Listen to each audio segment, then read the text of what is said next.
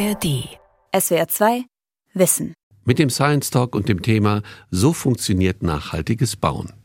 Die Gebäude der Zukunft, die müssen auch ökologischen Standards genügen. Sie sollen nicht nur robust, funktionell und schön sein, sondern auch aus möglichst nachhaltigen Materialien errichtet werden, die anschließend eben nicht als Abfall enden. Darüber hat meine Kollegin Julia Nestlen mit Dirk Hebel gesprochen. Er ist Professor für nachhaltiges Bauen am Karlsruher Institut für Technologie. Sie sind ja schon sehr, sehr lange Architekt. Gab es irgendwann in Ihrer Karriere so einen Wendepunkt, wo Sie gemerkt haben, okay, Nachhaltigkeit ist ein verdammt wichtiges Thema, dem sollten wir uns dringend widmen? Ja, es war eigentlich ein Thema, ähm, das ich entdeckt habe äh, in einem mehrjährigen Aufenthalt in Afrika, in Äthiopien. Ähm, und ich dort gemerkt habe einerseits, ähm, dass wir gefragt wurden, neue Universitätsbauten. Ich war dort, um eine neue äh, Fakultät und vor allem auch ein Institut für Architektur und Stadtplanung aufzubauen. Äh, dort gefragt wurden, auch neue Gebäude zu errichten und habe gemerkt, dass natürlich aufgrund meiner Ausbildung, die immer aus dem Vollen schöpfen konnte, mhm. dort unten komplett andere Bedingungen herrschen. Das heißt, dass man zuerst mal schauen musste, welche Materialien sind überhaupt zur Verfügung, was kosten diese und wie können wir aus dem Vorhandenen heraus Architektur planen, entwickeln mhm. und bauen die eben nicht ähm, eine Nulllinie setzt bei mhm. alles ist möglich, äh, sondern zuerst mal schaut, äh, was ist da äh, mhm. und daraus äh, dann eine, eine Vision entwickelt, eine Architektur entwickelt, die sich auf diese Ressourcen konzentriert, äh, die eben zur Verfügung steht. Ähm, und ich habe auch gelernt, dass ähm, ähm, in diesen Gesellschaften der Begriff Müll äh, gar mhm. keine solche Bedeutung hat, wie er hier bei uns in den westlichen Ländern äh, nach wie vor hat äh, und nach wie vor produziert wird, sondern dass dort Material äh, vor allem äh, auf das Potenzial angesehen wird, mhm. was ich daraus erschaffen und tun kann. Mhm. Das heißt, ich habe unglaublich viel gelernt. Äh, ich habe auch meine eigene Profession so ein wenig in Frage gestellt ähm, und habe ähm, das auch mitgebracht wieder hier nach Europa ähm, und äh, war damals dann auch sehr froh, vor sechs Jahren einen Lehrstuhl für nachhaltiges mhm. Bauen in Karlsruhe an der Fakultät für Architektur übernehmen zu können um all diese Erfahrungen und all diese Ideen, die, die man auch äh, dort gesammelt hat, die man ausgetauscht hat, äh, eben auch zur Anwendung zu bringen. Über was für Aspekte sprechen wir denn, wenn wir über nachhaltiges Bauen sprechen? Ja, ähm, wie die Disziplin gerade in der Architektur oder im Bauwesen aufkam des nachhaltigen Bauens, hat man sich vor allem so ein wenig auf die Energiefrage mhm. konzentriert. Das heißt, äh, wo kommen unsere Energien her? Wie viel CO2 verursachen diese? Wie können wir andere Wege beschreiben? Äh, die Frage der, der CO2-Fußabdrücke, gerade Ende der 90er, Anfang der 2000er, war so ein wenig das Steckenpferd des nachhaltigen Bauens. Was aber ja eine Marketingkampagne war, ne? Auch, ja, ja. richtig. Ähm, aber heute konzentrieren wir uns auch vermehrt neben eben mhm. dieser Klimafrage äh, ganz äh, vehement der Frage der Ressource. Das Bauwesen ist heute für 50 Prozent des Verbrauchs für Primärmaterialien äh, verantwortlich. Und gerade hier in, in Zentraleuropa ähm, merken wir, ein, ein rohstoffarmes Land äh, wie Deutschland muss sich einfach der Frage stellen, äh, sind wir auch in Zukunft abhängig vom Import all dieser Materialien oder können wir viel geschickter und viel besser mit diesen Materialien und Bauteilen umgehen, dass vielleicht kein Müll mehr anfällt. Mhm. Und ähm, dort sind diese Fragestellungen, haben sich etwas verschoben. Das heißt, wenn wir heute vom nachhaltigen Bauen sprechen, ist dieser Begriff eigentlich schon etwas überholt.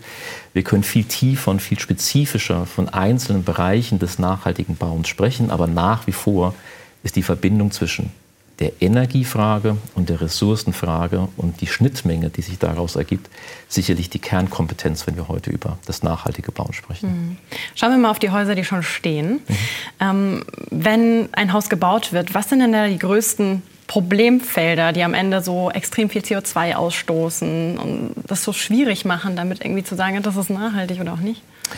Ja, also wenn wir es gerade auf diese CO2-Frage und wie viel emittiert äh, mhm. das Bauen äh, in unsere Atmosphäre, ist es sicherlich so, dass man sich äh, mehrere Bereiche anschauen muss. Äh, also bevor wir überhaupt vom Haus sprechen, muss man sich vor allem mal über die Materialien mhm. Gedanken machen. Welche sind das? Wie wurden diese hergestellt? Wo wurden diese hergestellt? Äh, wie kommen sie auf die Baustelle? Dann schaut man sich auf jeden Fall auch den Bauprozess an. Das heißt, welche Maschinen brauche ich dafür? Mhm. Wie intensiv ähm, ist da die Bewirtschaftung auch von solchen Maschinen im Sinne von den Treibstoffen, die ich verbrauche?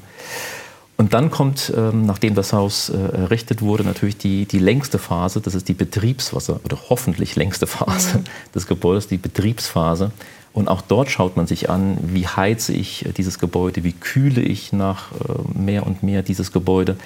Ähm, und dann die letzte Phase, diese Rückbauphase, die heute leider im Müll landet. Mhm ähm, wie können wir diese anders gestalten, wie können wir so anders planen und bauen, dass wir vielleicht keinen Müll erzeugen, sondern wirklich rückbauen können und viele der Materialien und Bauteile wieder in den Kreislauf ähm, einspeisen können.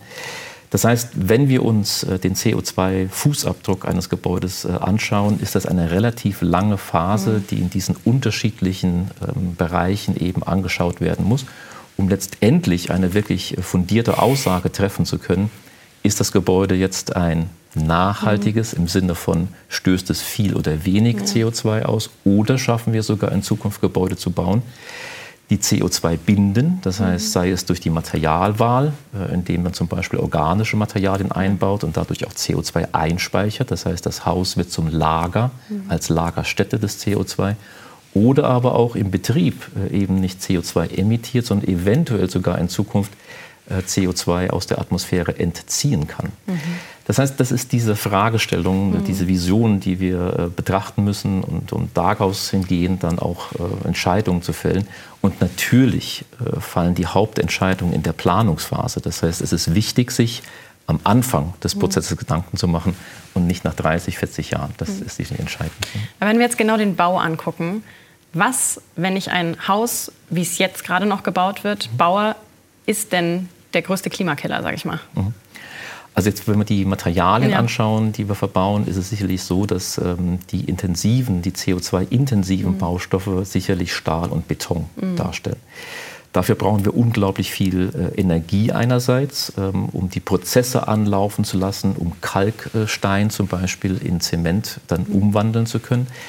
Das äh, passiert unter sehr großer Hitze. Äh, das ist ungefähr 50 Prozent des CO2s, das wir ausstoßen, weil wir nach wie vor leider fossile Energieträger verbrennen, um diese Prozesswärme zu erzeugen.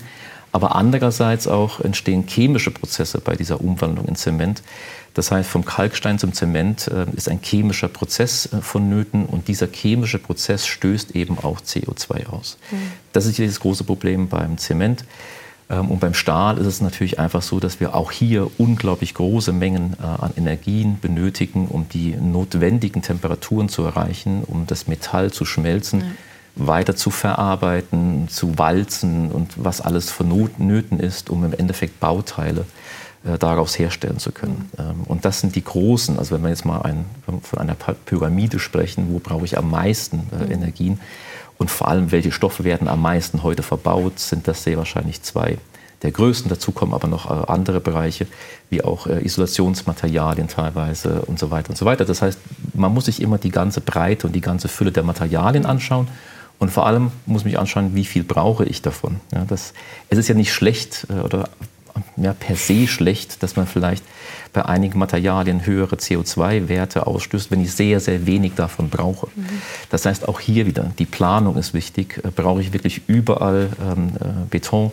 Kann ich den vielleicht reduzieren? Man spricht hier von einer Suffizienzstrategie. Mhm. Heißt, wie kann ich weniger davon einsetzen, ähm, damit ich eben auch durch diese Materialwahl CO2 einspeisen kann? Mhm. Das ist natürlich ein Aspekt der Nachhaltigkeit, so ein Haus, was schon steht, möglichst nah, lange irgendwie zu nutzen. Sehr, sehr viel wird in Deutschland weiterhin abgerissen. Ähm, Sie schauen sich da auch die urbane Mine an. Also was kann man dann wenigstens noch irgendwie aus diesen Häusern machen? Kann man sagen, wie viel Prozent man wenigstens irgendwie recyceln kann aus den heutigen Häusern? Also erstmal ist natürlich wichtig zu verstehen, dass diese Gebäude, von denen wir sprechen, die vielleicht äh, in der Nachkriegszeit in, in Deutschland oder überhaupt in Europa gebaut wurden und heute vielleicht anstehen zum Abriss meistens, das Problem haben, dass sie ja nie als Materiallager entworfen und mhm. gebaut wurden. Das heißt, ähm, sie wurden so gebaut, dass sie für die Lebensdauer äh, perfekt funktionieren. Und das ist auch so. Ja, also wir haben unglaublich viele Technologien, unglaublich vieles Wissen entwickelt über die letzten 50, 60 Jahre, damit wir dauerhaft bauen können. Mhm. Ähm, das Problem dabei ist, dass diese Dauerhaftigkeit, die wir anstreben in der Betriebsphase, uns hinterher dann beim Rückbau oder beim Abriss Probleme machen, weil ähm, Materialien, die miteinander verbunden sind mhm. und ich sie nicht mehr lösen kann voneinander, sogenannte Kompositmaterialien, ähm, sind sehr, sehr schwer, wenn nicht überhaupt nicht zu recyceln, wieder zu verwenden oder wieder zu verwerten. Sehr schönes Beispiel, wenn Sie heute Holzwerkstoffplatten anschauen, mhm. ist da sehr viel Kleber mit drin. Ja. Ähm, und es ist sehr, sehr schwierig oder fast unmöglich, das Holz, das heißt diesen biologischen ähm, Stoff mhm. von dem synthetischen Stoff des Klebers wieder zu lösen. Es ist auch heute ökonomisch nicht sinnvoll, das mhm. zu tun, weil es einfach wahnsinnig viel Geld kosten würde. Das heißt, das Ende vom Lied ist, dass wir diese Materialien zerschreddern, zu Pellets äh, verarbeiten, oder gleich in den Kübel werfen mhm. und im schlimmsten Fall entweder sofort verbrennen oder in eine Kaskadennutzung gehen, mhm. wo die Anforderung immer schwächer wird äh, mhm. für das Baumaterial und letztendlich dann doch wieder äh, verbrannt wird. Problem ist, ich habe es vorhin gesagt, eigentlich wollen wir Häuser bauen, in denen äh, CO2, ein, CO2 eingespeichert oder mhm. eingelagert wird. In dem Moment, wenn ich so baue, dass ich hinterher alles verbrennen muss, äh, ist das CO2 natürlich in 0, nix wieder mhm. in der Atmosphäre. Das heißt, unser Credo ist eigentlich heute so zu bauen, dass wir schon vorweg planen, was passiert in 50, 60, 70 Jahren und kann ich durch ganz einfache Materialaufschlüsse, Verbindungstechniken mhm. diese Materialien in ihrer Originalqualität und nicht verbunden mit mhm. anderen Materialien wieder herauslösen. Mhm. Jetzt wissen wir alle, die Frage der urbanen Mine, ja. das ist heute nicht der Fall. Ja. Das heißt, deswegen kam dieser Begriff des Urban Mining oder der urbanen Mine auf, indem wir so ein bisschen versuchen, noch ähm, die Sachen herauszuholen, die einfach auszubauen, einfach rückzubauen sind, ähm, vielleicht Fenster, vielleicht Türen, vielleicht ein altes Parkett. Das mhm. heißt, diese innere Schicht äh, der Gebäude, mhm. die am einfachsten äh, zu behandeln ist. Sie haben gefragt, wie viel ist das? Mhm. Heute leider unter 10 Prozent, mhm. ähm, weil natürlich auch gerade diese inneren Schichten von den Gebäuden wenig im Endeffekt an der Masse und an dem Gewicht von Gebäuden ausmachen, sondern es wäre vor allem wichtig, in den Tragstrukturen äh, mhm. diese Möglichkeit zu haben, diese Gebäude wieder rückzubauen.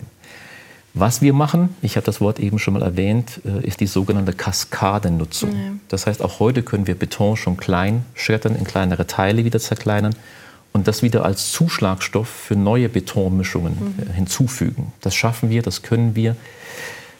Es ist aber jetzt von der Menge her noch nicht so, dass man sagen könnte, wir sind wirklich im Kreislauf. Das heißt, wir müssen auch zu diesen Recyclingmischungen nochmal neuen Zement, neuen mhm. Sand, neuen mhm. Kies äh, dazugeben, damit wir die Qualitäten erreichen, die wir äh, eigentlich bräuchten oder brauchen im Bauwesen. Das heißt, das Ziel ist eigentlich aus dem Ziegelstein wieder einen Ziegelstein zu richtig, machen, nicht aus richtig. dem Ziegelstein etwas, was richtig, weniger wertig ist in dem Sinne. Genau. Ja. Mhm. Das heißt, wir müssen die Qualitäten dieser mhm. Baumaterialien und Baustoffe halten. Mhm.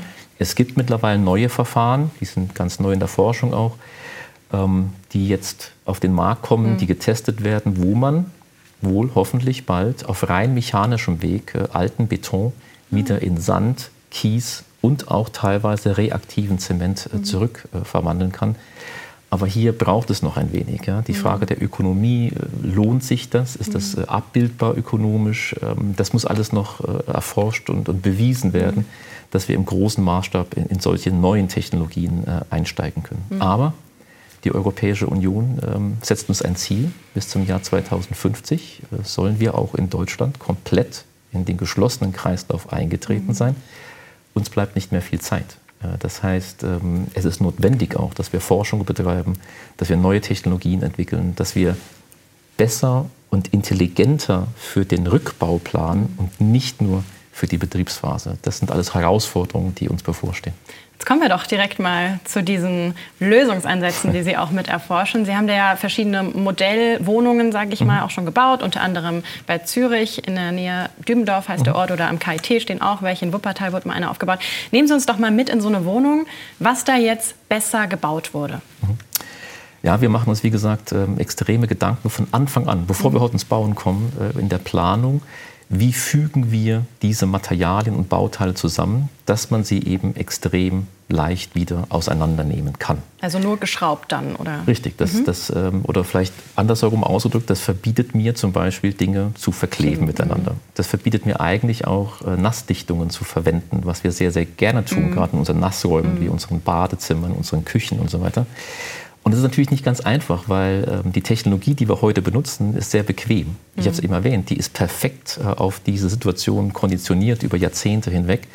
Und jetzt ist der Schritt wichtig zu sagen, wie kann ich einen Baderaum abdichten, ohne eben Kleber oder Nassdichtungen zu verwenden. Das wie heißt, geht das? in Tübendorf oder auch im ja. KIT haben wir das mit Trockendichtungen gemacht. Das mhm. heißt, dass man sich Gedanken darüber macht, wie kann ich die Wandplatten, Deckenplatten, Bodenplatten auch so montieren, dass ich über einen Druck eine mhm. Dichtung an ein anderes Bauteil mhm. andrücke, dadurch die Dichtigkeit für Wasserdampf, für mhm. Wasser selbst äh, herstellen kann und dann eben in, ich habe es gesagt, ein paar Jahrzehnten die Schraube wieder lösen mhm. oder Schnappverschlüsse oder Klicksysteme, mhm. dass der Druck sich löst und dadurch ich dann zum Schluss die Bauteile und auch die Dichtung, die Trockendichtung wieder sortenrein in meinen Händen halte mhm. und die entweder wieder verwenden kann, das ist der kleinste Kreislauf, mhm. den wir kennen, oder in die Wiederverwertung geben kann, das heißt, dass ich es vielleicht schrettere, klein mache, aber eben sortenrein ist und ich dadurch nochmal eine Trockendichtung vielleicht herstellen kann mit gleicher Qualität. Jetzt waren wir gerade im Badezimmer. Aus was sind denn die Wände, der Boden? Was haben Sie da benutzt? Ja, also wir gehen hier mittlerweile auf großformatige äh, Werkstoffplatten. Mhm.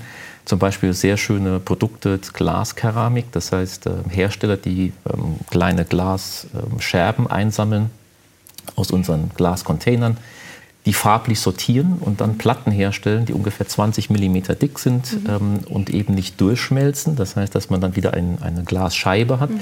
sondern man sieht immer noch die kleinen Glasscherben miteinander. Es gibt einen unglaublich äh, sehr ästhetischen äh, Wert, äh, dann auch gerade, wenn das Licht einfällt, mit diesen Platten zu arbeiten. Mhm.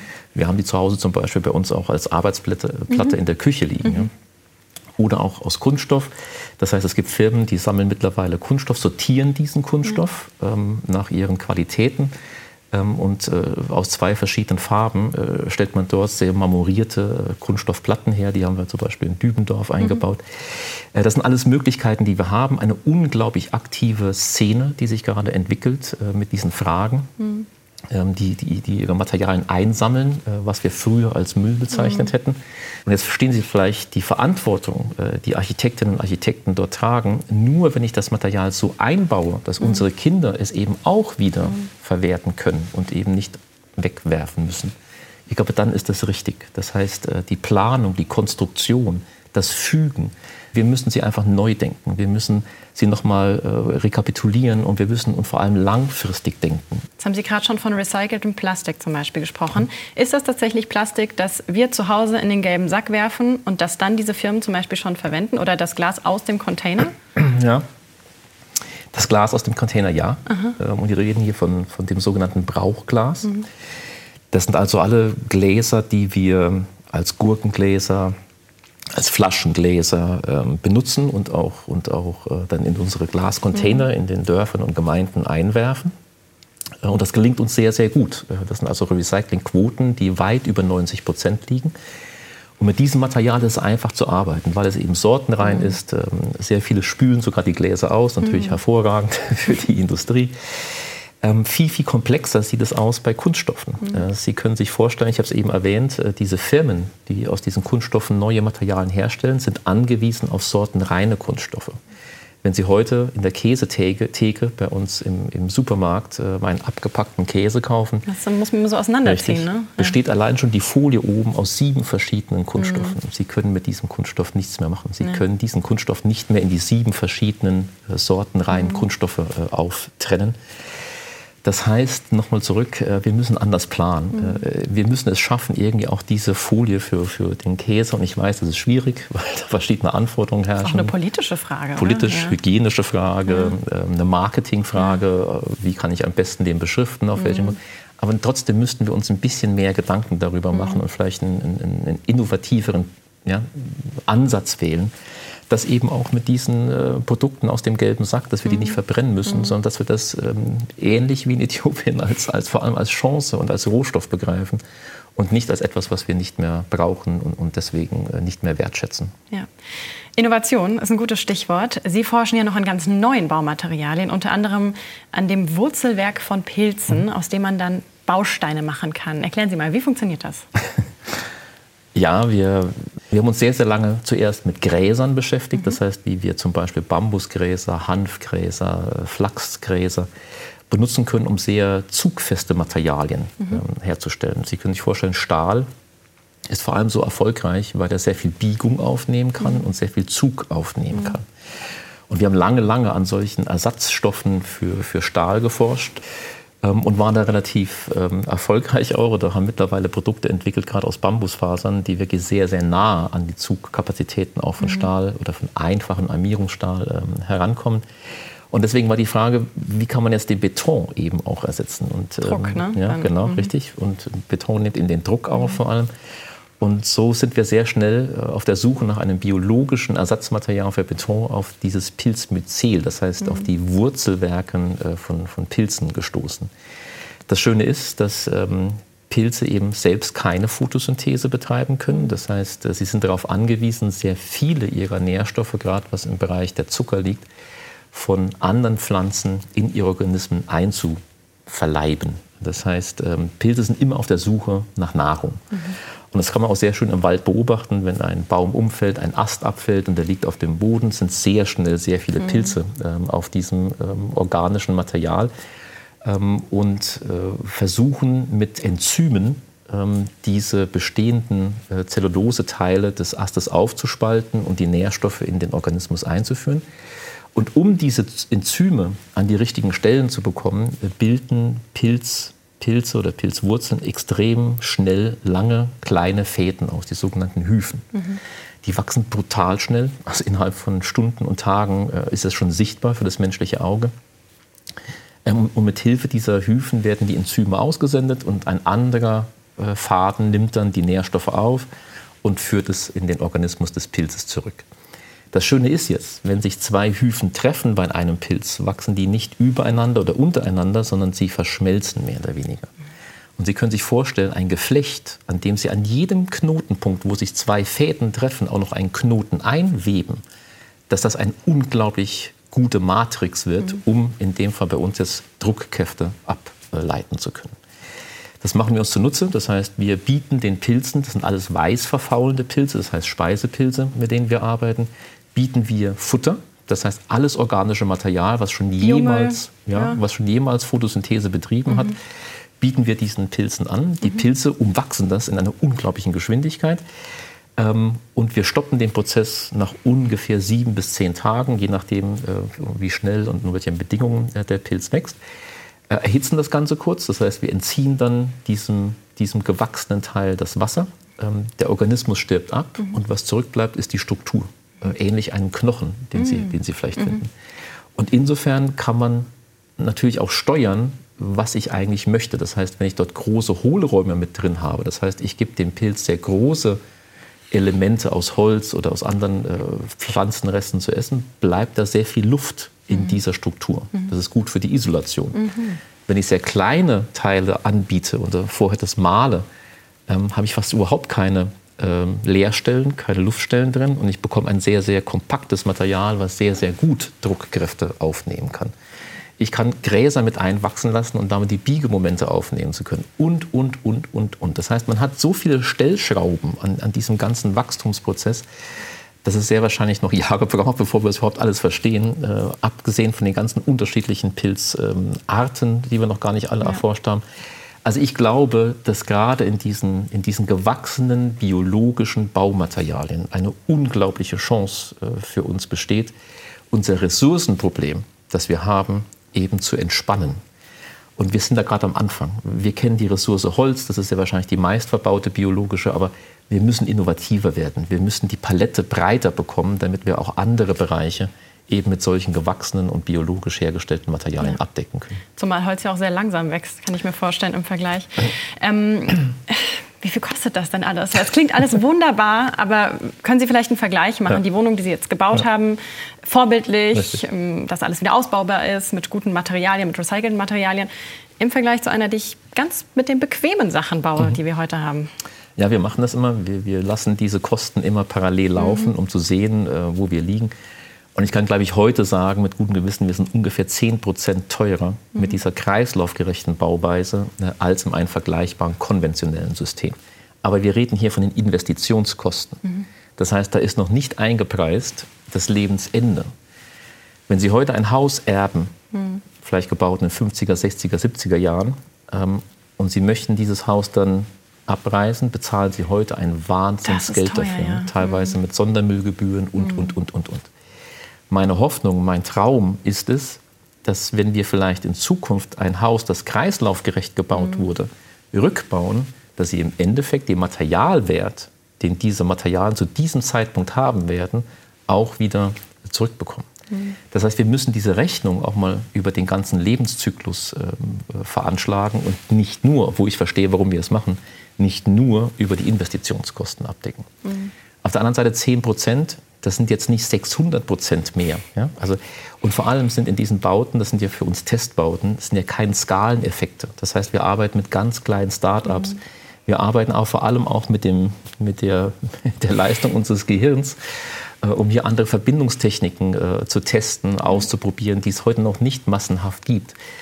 Ich glaube, wenn wir jetzt wirklich einsteigen und, und die Industrie auch mitzieht und neue Lösungen und neue Verbindungsmittel und neue ähm, Ideen entwickelt, wie wir das machen, dass wir im Endeffekt auf Parität kommen mit diesen, mit diesen äh, ökonomischen Fragen in dieser Art und Weise, wie wir bauen. Und wenn ich dann auch noch den Effekt habe, dass die nächste Generation einen Wert dort stehen hat und kein, kein Sondermüll, ich glaube, dann, dann wird es langsam attraktiv äh, für, für jedermann, äh, sich auf diesen Pfad zu begeben und mal hin zu hinterfragen, was wir eigentlich dort bauen und warum wir es bauen. Hm. Vorher muss natürlich erstmal das Wissen darüber irgendwie gestreut werden. Sie bilden ja selbst Studierende aus, aber die müssen ja auch erstmal in die Wirtschaft kommen. Und die Unternehmen brauchen ja irgendwie Anreize, sich auch umzustellen, aufzuhören, einen zusammengeklebten Teppich herzustellen, den ich alle fünf Jahre neu verkaufen kann. Richtig. Was kann da die Politik tun? Oder was muss sie auch tun? Ich habe vorhin erwähnt, dass äh, die Europäische Union mit dem Green Deal, ja. ähm, den Ursula von der Leyen ja vorgestellt hat, bereits im Jahr 2019, ähm, die Weichen gestellt hat für uns. Mhm. Das heißt, bis zum Jahr 2045, man hat schon fünf Jahre vorgezogen, von 2050 mhm. möchte man in diese Kreislaufwirtschaft ähm, vollends eingetaucht sein. Und die Frage ist natürlich, wie dieses europäische Recht umgesetzt wird jetzt auch in nationales mhm. ähm, Recht. Das Land Baden-Württemberg geht dort äh, relativ stark voran. Ähm, Herr Kretschmann, der Ministerpräsident, hat eine Gruppe ins Leben gerufen, äh, einen Strategiedialog, wie er es nennt, um sich äh, interessanterweise über zwei äh, Dinge parallel Gedanken zu machen. Das eine das innovative Bauen, aber parallel dazu den bezahlbaren Wohnraum. Also Sie haben die Frage äh, angesprochen, ist das bezahlbar? Das ist die Frage der Politik. Ähm, und ich finde es aber schön, dass man, es, dass man es mit der gleichen Gruppe, mit den gleichen Leuten eben auch auf der ökonomischen wie auf der technischen äh, Ebene gleich, gleichermaßen behandelt äh, und, und anschaut. Mhm. Und ich glaube eben auch, ich habe eben die Skaleneffekte angesprochen, dass natürlich, wenn wir aus dieser Nische herauskommen, diese, diese Kleinmarktgruppen, die sich noch zurzeit damit beschäftigen und, und, und größere Firmen, wie es zum Beispiel jetzt auch Fensterbauer schon tun, das heißt, heute bekommen Sie ein Fenster, das eben nicht mehr geklebt ist, das keine Nassdichtungen hat. Wir erleben einen unglaublichen Wandel. Mhm. Und es gibt sehr schöne wirtschaftliche äh, Modelle. Sie haben eben den Teppichboden angesprochen. Es gibt heute Teppichböden, die können Sie gar nicht mehr kaufen, weil die Firmen es geschafft haben, den Teppichboden aus nur einem Material herzustellen. Man macht sowohl den Rücken wie auch die Schlaufe aus dem gleichen Material. Man kann dadurch den kompletten Teppichboden wieder schreddern, mhm. klein machen, kann das, das gleiche Material nutzen, um den nächsten Teppichboden herzustellen. Der Teppichboden wird nicht mehr geklebt. Und die Firma hat sich irgendwann die Frage gestellt, warum sollten wir unseren Rohstoff verkaufen? Mhm. Das heißt, sie können diesen Teppich nicht mehr besitzen. Sie bezahlen nur noch eine jährliche Gebühr für die Nutzung des mhm. Teppichbodens. Und ich glaube, das ist der richtige Ansatz, äh, mhm. dass, dass wir anfangen, diese Materialkreisläufe zu schließen, dass wir geschickter entwerfen, geschickter, innovativ an den Fügeprinzipien und Konstruktionsprinzipien arbeiten, damit ein Material eben mehrere Leben durchlaufen kann. Und der Verdienst entsteht im Endeffekt nur bei der Be- und Verarbeitung des immer wieder gleichen Materials. Und das sind neue Modelle, die wir unbedingt äh, weitertreiben müssen. Das nehme ich als Schlusswort. Vielen Dank, Herr Hebel. Dankeschön. Das war SWR2 Wissen heute mit dem Science Talk und dem Thema So funktioniert nachhaltiges Bauen. Meine Kollegin Julia Nestlin hat mit Dirk Hebel gesprochen, Professor für nachhaltiges Bauen am Karlsruher Institut für Technologie. Sie können sich die Sendung auch als Video ansehen. Infos dazu finden Sie in der ARD Mediathek unter Science Talk. SWR2 Wissen. Alle Folgen in der ARD Audiothek. Manuskripte und weitere Informationen unter swr2wissen.de.